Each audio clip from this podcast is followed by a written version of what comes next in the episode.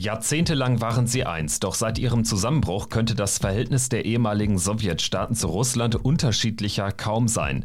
Die einen stehen eng an der Seite des Kreml, andere fürchten, sie könnten die nächste Ukraine werden und suchen deshalb Annäherung an den Westen. Manch einer fährt eine Doppelstrategie.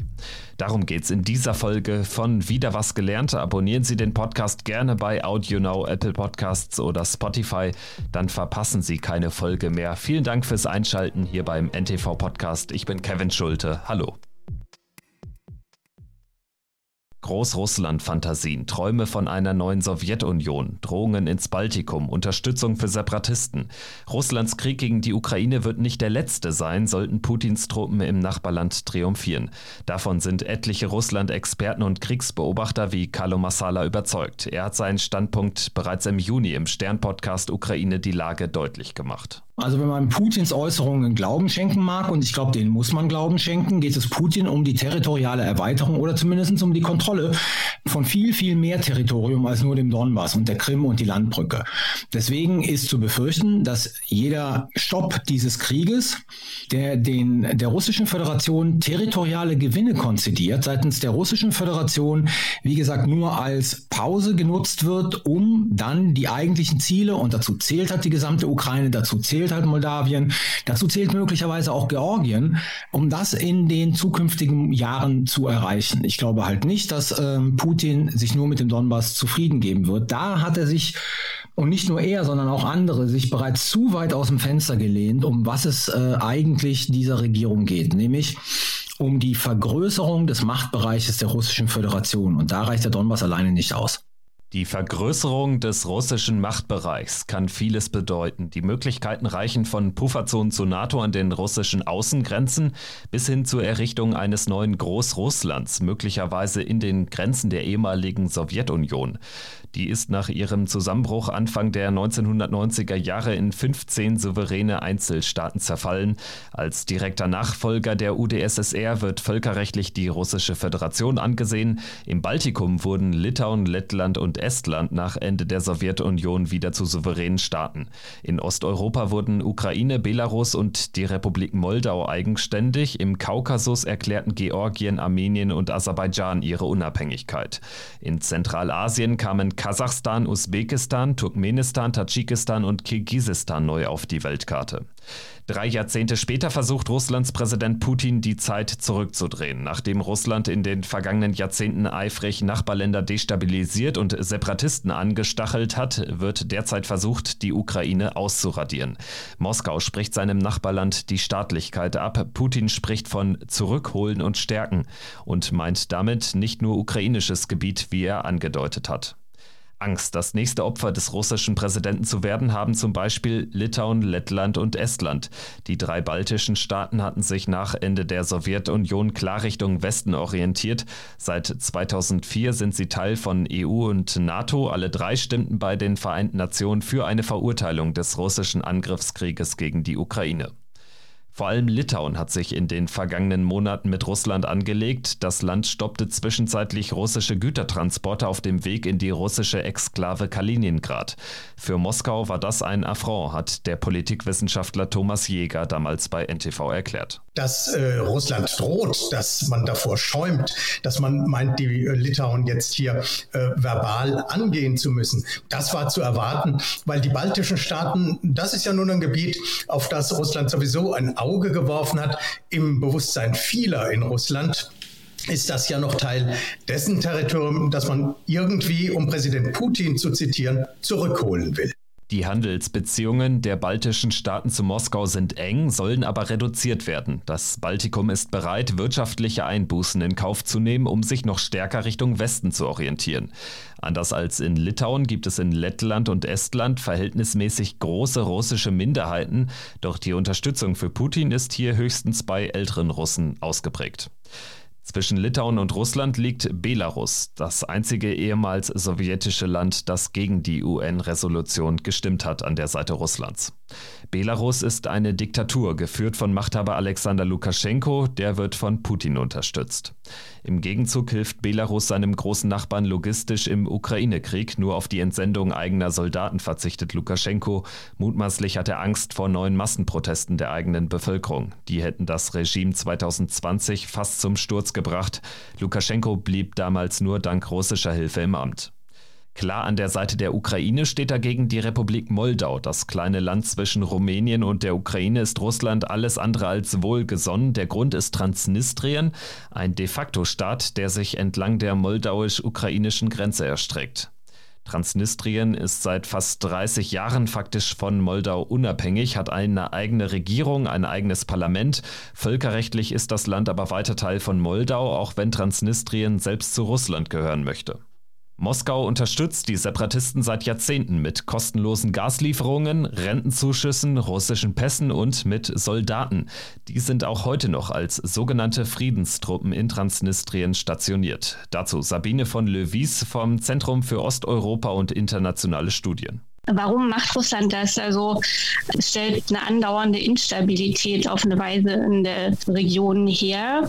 Ähm, dadurch, dass es, es halt diesen de facto Staat am Leben. Das heißt, Moldau wird über kurz oder lang, auch wenn es möchte, nicht in die EU sich äh, integrieren können.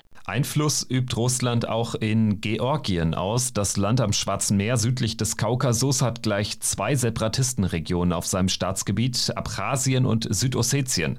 Als Mutterstaat Georgien 2008 versucht hat, Südossetien zurückzuerobern, griff Russland ein und drängte das georgische Militär zurück.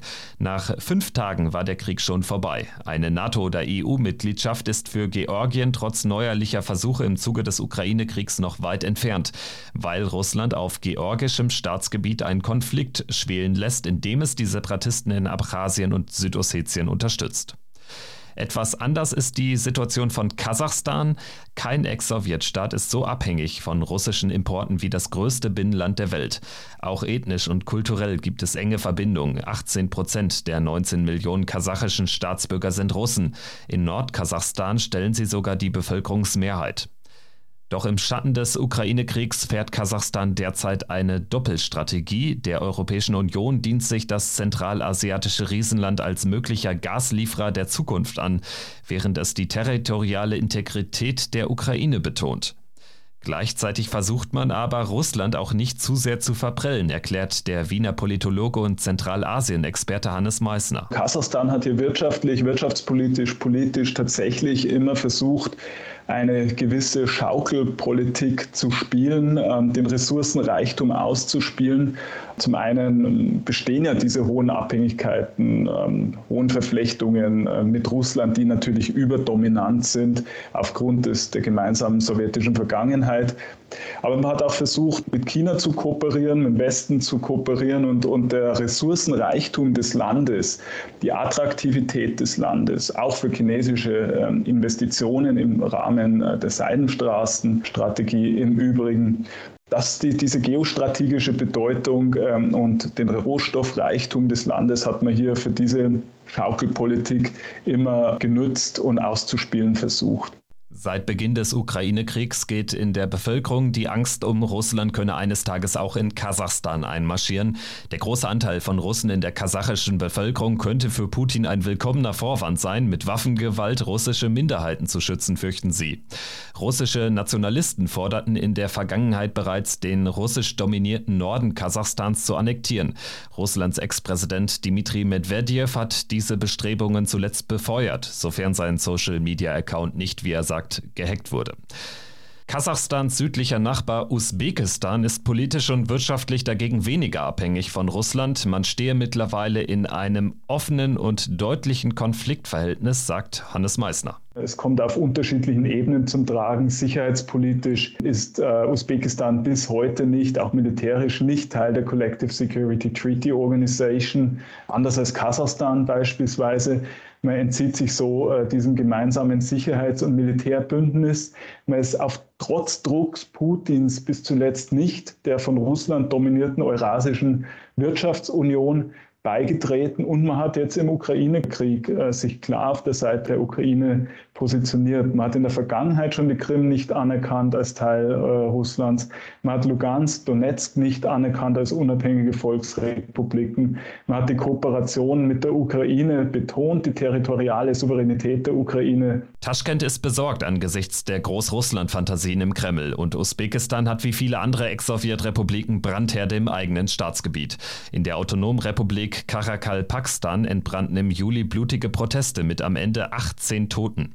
Hannes Meissner ist überzeugt, dass Russland bei den Unruhen seine Finger im Spiel hatte. Es gebe das starke Gerücht, dass der russische Auslandsgeheimdienst beim Aufbrechen dieser Unruhen eine Rolle gespielt habe, so der Experte. Eine unbestritten große Abhängigkeit zu Russland hat Armenien. Das Kaukasusland ist in der Ukraine-Frage neutral, kann es sich aber auch nicht erlauben, Russland zu verprellen. Im Konflikt mit Nachbarland Aserbaidschan um die Region Bergkarabach ist Armenien auf russische Hilfe angewiesen. Seit dem Zweiten Krieg 2020 ist Bergkarabach für Armenien nur über einen von russischen Soldaten kontrollierten Korridor erreichbar. Aserbaidschan ist mit Blick auf den Ukraine-Krieg ebenfalls neutral. Das Land versucht sich, wie viele andere Post-Sowjet-Länder auch, an einer Doppelstrategie. Russland nicht verurteilen, aber zugleich den Westen umgarnen mit neuen Gasdeals. Kaum etwas zu hören ist bislang aus Tadschikistan. Bei den Vereinten Nationen hat man sich enthalten. Russland zu verurteilen kann sich das Land nicht erlauben, weil Moskau Soldaten im Land stationiert, die Tadschikistan vor den Taliban und dem Islamischen Staat aus dem Nachbarland Afghanistan schützen sollen.